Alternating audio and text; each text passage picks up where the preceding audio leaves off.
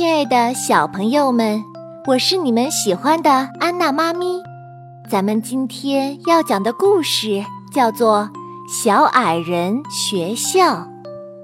这个故事的作者是法国的亨利耶特·比肖尼耶，由长江少年儿童出版社出版。小矮人们的个子很矮，他们肮脏、愚蠢又残暴。他们在森林的地底下安家，用他们粗壮的手挖掘迷宫式的地下通道。小矮人藏在纵横交错的地道里，攻击地面上来往的行人。只要一听到脚步声、马蹄声，或者是轰隆隆的车轮声，他们便哗啦啦地从地道里跑出来，扑到行人的身上。拿走他们的钱、黄金和珠宝，还有他们的衣服，然后把他们打昏，拖进地道里，用小火慢慢的烤，最后把他们吃掉。他们穿上抢来的衣服，出发前往城里，去商店花光抢来的金钱。他们什么都买，比如冰箱、电脑、微波炉。压力锅、打蛋器、音响、照相机、电视、录音机和游戏机，他们也买面粉、鸡蛋、黄油、奶油、火腿、瑞士奶酪、花式面条、大米和蔬菜。可是呢，这些东西他们一点儿都用不上，因为他们不会开机器，也不会做饭。于是，他们把买来的东西乱七八糟地推到地道里，后来便把它们忘了。接着，他们丢掉肮脏的衣服，继续睡觉，等着下一个旅行者的出现。终于有一天，再也没有人从森林里经过。小矮人咬着手指头，边叹气边在迷宫里踱来踱去。哎呀，这可怎么办？我们以后吃什么呢？就在这时，他们听到一阵轻轻的脚步声，小矮人们飞快地钻出地道。可是让他们泄气的是，路上只是一个拿着大书包的小姑娘。她没有穿华丽的衣裳，没有金子，更没有珠宝。她叫露莱特，正走在去学校的路上。他们还是抓住了鲁莱特，把他带进了迷宫里，要把他烤了吃掉。可当他们生起火来的时候，发现他是那么瘦小，还不够这么多小矮人塞牙缝的呢。嗯，你们在我的书包里找一找，鲁莱特说，也许能够找到一些好东西。小矮人们把书包翻了个底朝天。只找到了课本和练习本，还有一本从图书馆借来的书，全是一些妖怪和矮人的故事。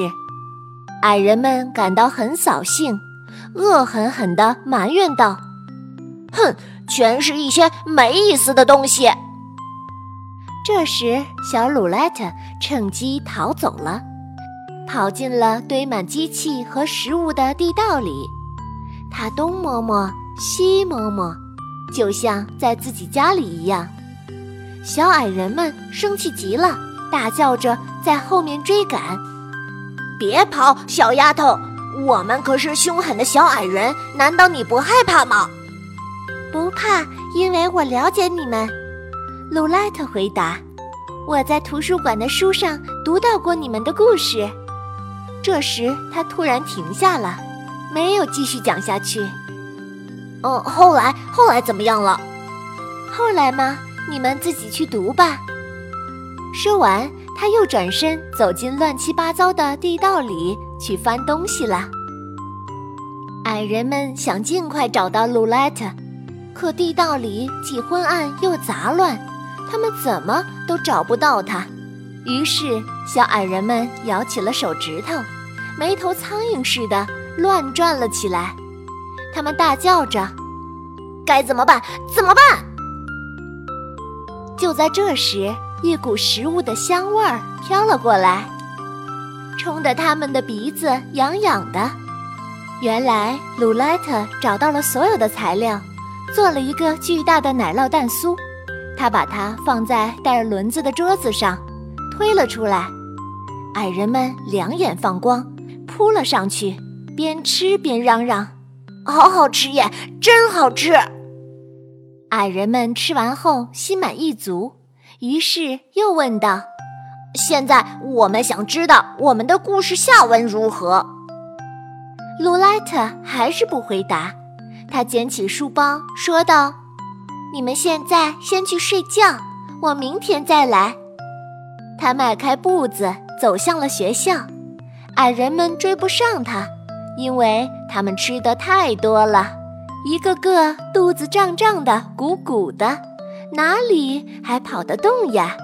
不一会儿，他们就睡着了，鼾声如雷。第二天，鲁莱特叫醒了他们，他用火腿和瑞士奶酪烘烤出一个胶皮酥。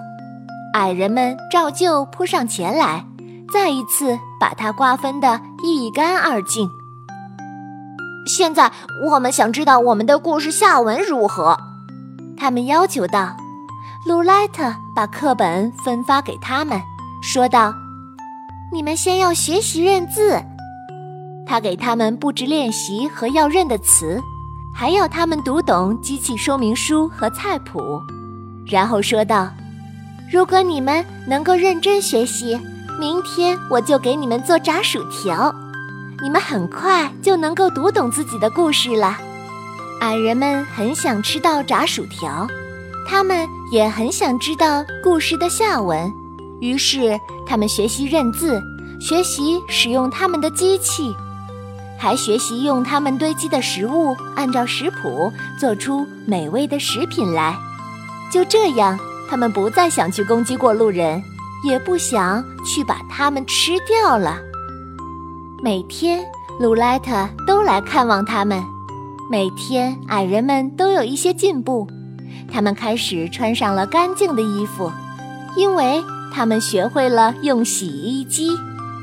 他们决定走出地道迷宫，去建造一栋宽敞的房屋，那将是矮人们的学校。他们在所有的森林里传播着这条消息，全世界的矮人们都来和他们相聚。也就是在这个时候，鲁莱特把图书馆的书给他们看，矮人们终于读到了他们故事的结尾。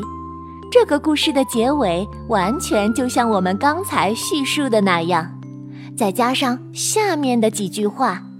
现在，小矮人。已不再肮脏、愚蠢、残暴，他们住在一栋栋的房子里，成了木匠、医生、水手、飞行员。